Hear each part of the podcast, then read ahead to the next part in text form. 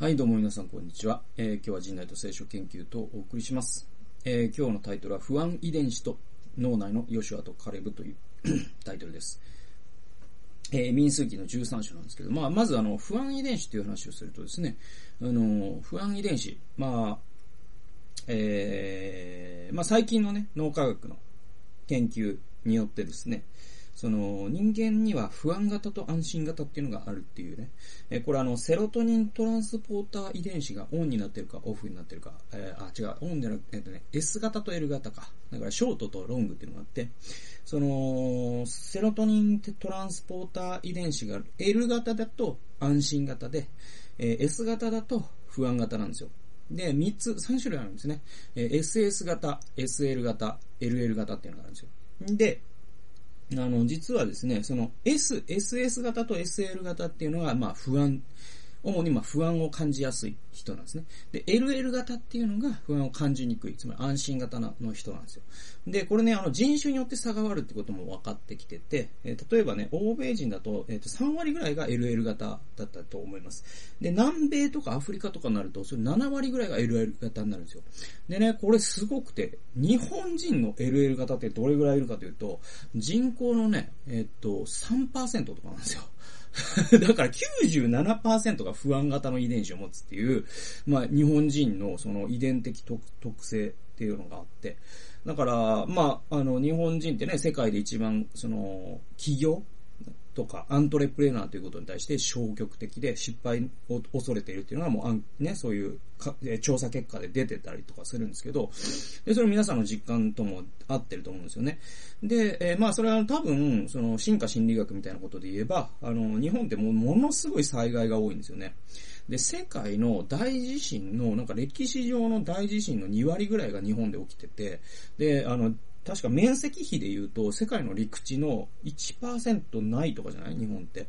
だから、バランスとしておかしいんですよ、災害の多さが。で、水害も多いじゃないですか。だから、こんだけね、自然災害が多い国なので、不安な人しか生き残れなかったっていう、まあ、仮説が立てられてて、まあ、割とありそうなことだなと僕は思います。で、言うと、まあ、97%が不安遺伝子持ってるんで、で、で言うと、まあ、これを聞いてる人も、まあ、あの、中には不安遺伝子じゃない人もいるかもしれないけども、まあ、僕も含めてですよ。多分、これを聞いてるほとんどの人が、あの、SS 型か SL 型であって、LL 型の人は、これを聞いてる人は少ないと思いますね。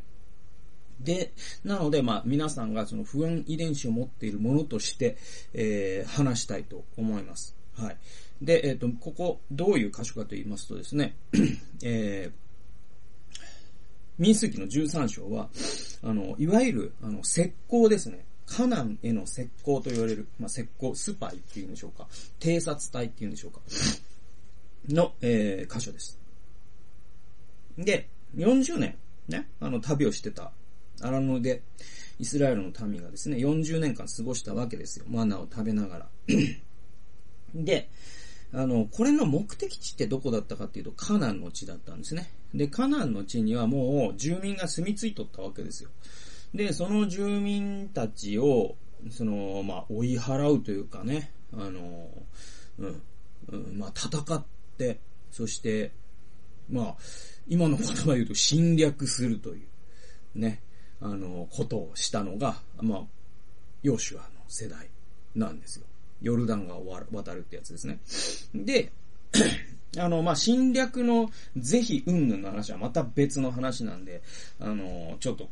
ここでは語る余地はないですけども、うん、また別のトピックで話したいと思います。で、えっと、まあ、侵略のね、云々。侵略の是非云々みたいな話とは別に、あの、ここでは石膏っていうのが重要なんですね。で、石膏っていうのはその10人偵察隊を使わして、その地がどうだったか見てこいと。モーセに。えー、モーセを通して神が言われるんですよ。で、そこの地は肥沃なのかどうかとかですね、その、居住するのに適しているかどうか、えーそんなことを見てこいと言われるんですよ。で、それで、人々は見てきたわけです。そうすると、もう間違いなく肥沃だったわけですよ。ね。で、もうものすごいですよと、あの地は。農業をするのにも最高ですよということが分かったんです。だけど、これはね、ブライトサイドとダークサイドがありまして、ブライトサイド、明るい側面はですね、あの えー、もう素晴らしい土地だという、ね、父と蜜の流れる土地だということがブライトさです。ダークサイドは何かというと、まあ、あの、そこに住んでる奴らがもうまあ強そうだった。それで、それで、ここ、まあ、有名なヨシュアとカレブなんですよ。でね、石膏何人使わされたかというとですね、これね、確か、えー、12人じゃないですかだから、父祖の部族ごとに1人ずつなんで、やっぱり12人ですね。で、12人のうちのヨシュアとカレブという2人だけがブライトサイドを見てきたんですよ。で、えー、残りの10人はダークサイドを見てきたんです。だから、なんていうのかな、そのさっきの話で、ま、まあ、大雑把すぎるんだけど、その、ヨシュアとカレブが LL 遺伝子で あの、残りの10人は SS 遺伝子だったんですね。でも、で、だから10人、もう、もうパックリ分かれる、ヨシュアとカレブはもう、はもう素晴らしいと。あれは絶対行った方がいいっすよ、皆さん。みたいなこと言うんですよ。で、だけど、あの、実はその10人対2、ね、2人だから、10人の方が先に報告したんです。でね、えー、っと、10人の方の報告は何だったかっていうとこ、まあ、どこかなえー、っとね、そうですね、そうですね。10人の方の報告はですね、えー、はい。はい。これです。えー、っとね、27です。彼らはモーセに語った。私たちはあなたがお使わしになった地に行きました。そこには確かに父と蜜が流れています。そしてこれがその果物です。まあ、でかい果物があったわけですよ。ただ、その地に住む民は力が強く、その町々は城壁があって非常に大きく、その上そこでアナクの子孫を見ました。アマレク人がネネゲブの地方に住んでいて、ヒッタイト人、エブス人、アモリ人が山地にカナン人が海岸とヨルダンの川岸に住んでいます。って言うんですよ。はい。えー、だから、もう、もうすごいい地なんだけど、モーセとアロンにね、あの、言うんですよ。そして民に言います。素晴らしい地なんだけど、まあ、ありゃもうほんと強いぞと。強いかったやばかったつって言うんですよ。で、それでもうだんだんその空気的には、ちょっと人々は動揺するわけじゃないですか。これ無理かもしんないなと。ね。その時にカレブがモーセの前で民を沈めていった。これはまあ、13章の30節というところですけども、えー、こう言ったんですよ。えー、私たちはぜひとも登っていってそこを占領しましょう。必ず打ち隠すことができますと言ったんですね。はい。で、えー、それに対してですね、彼と一緒に登っていった者たち、つまり10人の人たちは何て言ったかというと、あの民のところには攻め登れない。あの民は私たちよりも強いって言ったんですね。はい。えー、で、まあ、さらに、さらに言葉を重ねてですね、彼らは偵察してきた基地についてイスラエルの子らに悪く言いふらしていった。私たちが行き巡って偵察した地はそこに住む者を食い尽くす地で、そこで見た民は背の高い者たちだ。私たちはそこでネフィリムを、ネフィリムの末裔、アナク人を見た。私たちの目には自分たちがバッタのように見えたし、彼らの目にもそう見えただろうと、えー、言うんですね。はい。で、あのー、まあ、僕のメモに行きましょう。12人の石膏たちは、カナルの地の実り豊かさを報告するとともに、そこに住む住人の強大さを報告した。民が動揺すると彼は必ず打ち立てると神、民を確信に導こうとするが、他の石膏たちはきっと彼らは私たちを食い尽くすと、また不安を煽るようなことを言うと。で、このやりとりはどこにでも見られるし、え私たちの脳内にもこういうやりとりがあると。で、皆さんですね、あの、映画インサイドヘッドっていう映画があります。これあの、ピクサーですね、確かね。で、えっと、インサイドヘッドってですね、あの、これ結構、精神医学の知見が詰め込まれた素晴らしいアニメーションなんで、あの、見てない人は見て、えー、もらったらとても役に立つと思うんですけど、これって、ある一人の少女の、が、あポートランドからカリフォルニアだったかな。あのー、だけどまあ、日本で言うとどんな感じかな。ポートランドっていうのが日本にないんだよね。まあでも、あえて言えば、そうですね、神戸から、ポートランドはポートランドでおしゃれな街ですから、神戸から、えー、神戸から東京に引っ越した女の子って考えましょうよ。ね。そうすると、もうものすごい文化も違うしね。で、まあ、あのーすごい、こう、カルチャーショックにさらされるんですね。で、その女の子の中で、えー、っと、何、何人だったか忘れたけど、まあ、まあ、5、6人だったか10人とか、まあ、忘れたけど、その、いろんな人格があるんですよ。その脳内に。で、そのね、女の子の脳内のコントロールパネルっていうか、その、コックピットみたいなところに、えー、その、いろんな、だから、すごい威勢のいいやつもいれば、ものすごい臆病なやつもいればですね、えー、なんだろう、ものすごくですね、なんか、あの、心配性のやつもいれば、えー、なんかい、いろんなその、人格？人格を複数の人格が構成しているっていう、まあ、その、心理学の知見から、あ実はこの脚本って書かれてるんですけど、インサイドヘッドっていう作品があります。で、それって、だから、このヨシュアとカレブと VS10 人の石膏の話って僕らの脳内の小人の話でもあるんですね。はい。で、えー、さっきの SSSLLL の話で言えば、多分、その、脳内の小人がね、あの、大胆なやつが多数派になるんですよ、LL の。ね、なりがちなんですよ、LL 遺伝子の人は。だけど、我々日本人っていうのは SS か SL しかないから、ほとんどの人が、あの、消極的で心配性でリスクを避ける方の、えー、小人が脳内にたくさん住んでるんですよ。ですよっていうのも、まあ、めっちゃくちゃ単純化した話を今してますから、厳密な、厳密には違うとか突っ込まれても困るんですけど めっちゃくちゃざっくりした話をしてます。でもざっくりした話なんだけど、こう理解すると分かりやすいかもしれしれないよって話です。でね、こっからですよ、問題は。問題は、実り豊かさと敵の強大さは、までは事実なんですよ。だから、別に、あの、この、カレブにしても、ね、10人の他の石膏にしても嘘を報告した人は誰もいないんですね。実り豊かだったのも事実だし、敵が強大だったのも事実なんです。で、ヨシュアやカレブもここまでは他の石膏たちと同じ立場なんですよ。で、解釈はここから分かれるんですね。ヨシュアとカレブはどう解釈したかというと、きっと主は私たちを勝利させてくださるっていう解釈をしました。で、他の石膏たちは、私たちはきっと打ち負かされるという解釈をしたんです。だから事実の認識が全員同じだったんだけど、解釈が二手に分かれました。で、10対2に分かれました。で、あの、今日でもそうであるように、不安と確信という二つの解釈のうち、不安の解釈の方が力を持ちます。で、これって大衆には電波、どっちが大衆に伝播しやすいかというと、不安の解釈の方が大衆に伝播しやすいです。これもう脳科学で分かってます。だから、あの、例えばですね、ネットのね、あの、記事ってあるじゃないですか。まあ、ネットニュースの記事とかって、ね、こんなことをしたら不幸になるっていう記事と、こうしたら幸せになる記事っていう、ね、二つの種類の全く同じ結論に至る記事があったとするじゃないですか。言い方が違うだけです。こっちはこうしたら破局する。こっちはこうしたら幸せになる。で、そうするとですね、こうしたら破局するっていう記事の方が10倍ぐらい読まれるということがもう分かってるんですよ。ね、そうすると人間ってですね、そういうふうに不安の方に流されやすいんです。まあ、まして日本人は不安遺伝子を持っていますから、その傾向が顕著なわけですね。で、だからこそ指導者は実は確信の方を語らなければいけないんですよ。なぜなら大衆っていうのは常に不安の方に流されるから、指導者っていうのはバランスを取らなきゃいけないじゃないですか。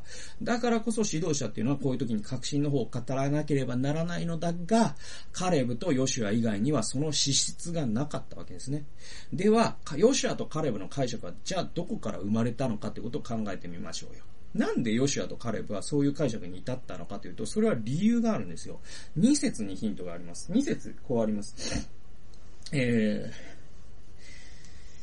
ー、はいはいはい。2節はですね、こうなんですね。えー、主はモーセに告げられた。これが1節。2節が、人々を使わして私がイスラエルの子らに与えようとしているカナンの地を偵察させようとあるんですよ。はい。ね？で、えー、神様はご自分の命令を遂行するのに、どんな不可能をも可能にすることを、実はこの40年間証明し続けてきたわけじゃないですか。まず航海を渡りましたよ。で、カ、パロの軍隊を蹴散らしましたよ。そして荒野でマナを食べてきましたよ。ね。だから十分すぎるぐらい神にご自身の目的さえあれば、神はどんな困難をもね、解決してくださるということを、実は学習するための40年間だったんです。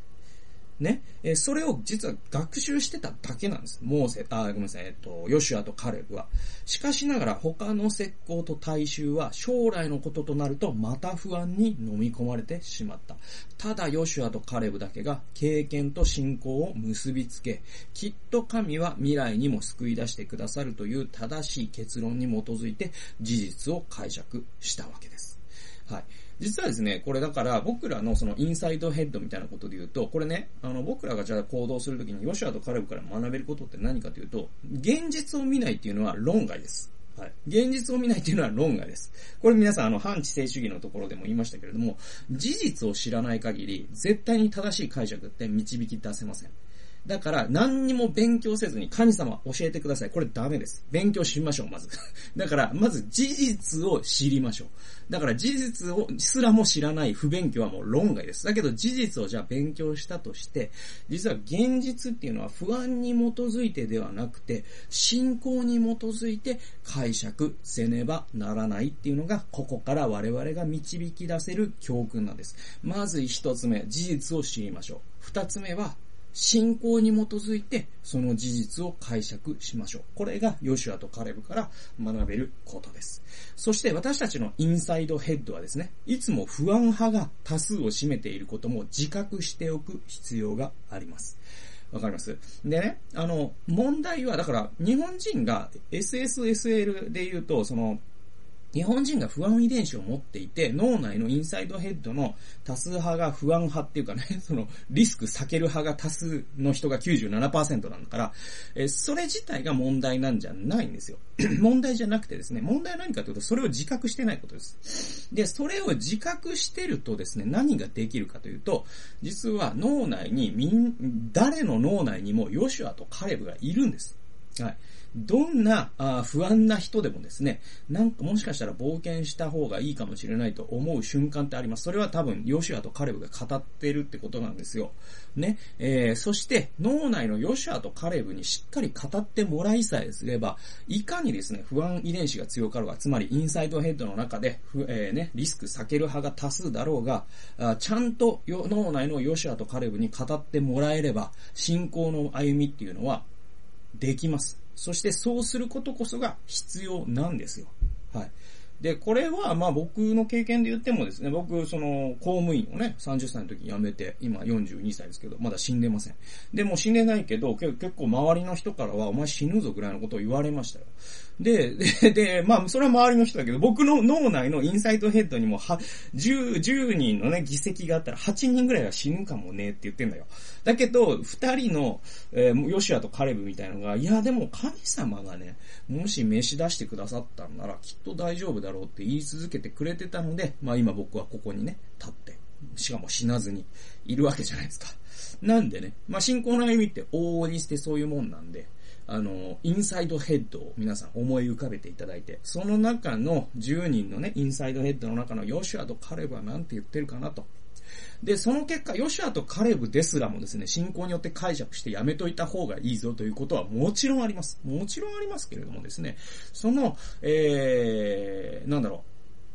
自分の脳内にはそういう葛藤があって叱るべきだし、しかもあっていいし、で、問題は事実をまず知ること。そしてその事実を信仰に基づいて解釈していること。で、そっちの意見をいつも採用するっていうのが、まあ、取りも直さず信仰的に歩むってそういうことだよっていうことなんですよね。っていう話で、結構ね、この話は、あの、大事な話だなと僕は思いますんで、脳内とまあ、あの、脳内のヨシュアとカレブね、あの、皆さん、あの、イメージしながら生きていってみてはいかがでしょうか。ということで、今日は、えー、不安遺伝子と脳内と、脳内のヨシュアとカレブ、えー、という形で、ちょっといつもよりも長いですけども、お話ししました。えー、最後まで聞いてくださってありがとうございました。それではまた次回の動画及び音源でお会いしましょう。さよなら。